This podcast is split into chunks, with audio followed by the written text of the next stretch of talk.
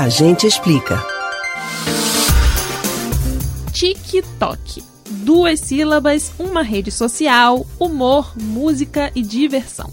Aparentemente, só mais uma maneira de passar um tempo na internet. Mas a rede social que é febre entre os mais jovens está no centro de uma grande polêmica. O presidente americano Donald Trump assinou ordens executivas que desejam banir o aplicativo TikTok em todo o país. Você sabe por qual motivo um aplicativo está rendendo tanto desacordo? Você faz parte dos mais de um bilhão de usuários ativos do aplicativo mensalmente ou nem sabe direito o que é esse tal de TikTok? Não se preocupe, porque hoje a gente explica as principais dúvidas sobre essa ferramenta. O TikTok é uma ferramenta de mídia criada na China em 2016. De lá para cá, ele se tornou um dos aplicativos mais famosos do mundo. Para se ter ideia, em abril deste ano, o aplicativo atingiu a marca de mais de 2 bilhões de downloads. O TikTok funciona assim: no menu Descobrir, você pode ver quais são os assuntos mais populares do momento. Ali, pessoas famosas e anônimas aparecem misturadas e o algoritmo costuma jogar a favor do usuário. Por exemplo, se você quer que seu vídeo receba muitos acessos, vale a pena fazer um vídeo com os assuntos mais bombados e monetizar o produto.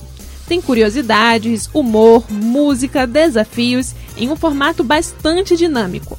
O usuário cai em uma sucessão quase interminável de vídeos, sendo a maioria deles com menos de 15 segundos. Até aí não parece existir nada de errado, certo?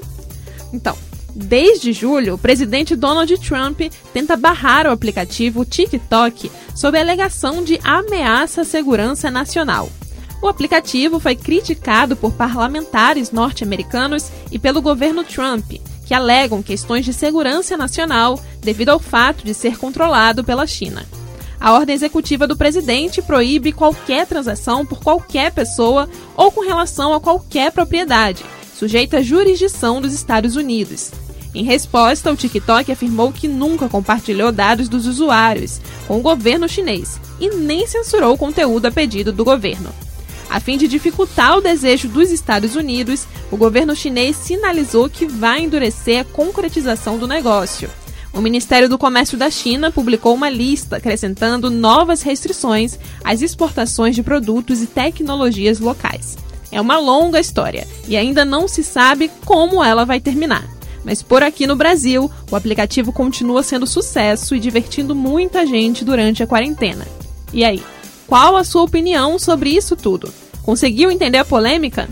Você pode ouvir novamente o conteúdo do Agente Explica no site da Rádio Jornal ou nos principais aplicativos de podcast: Spotify, Google e Apple Podcasts.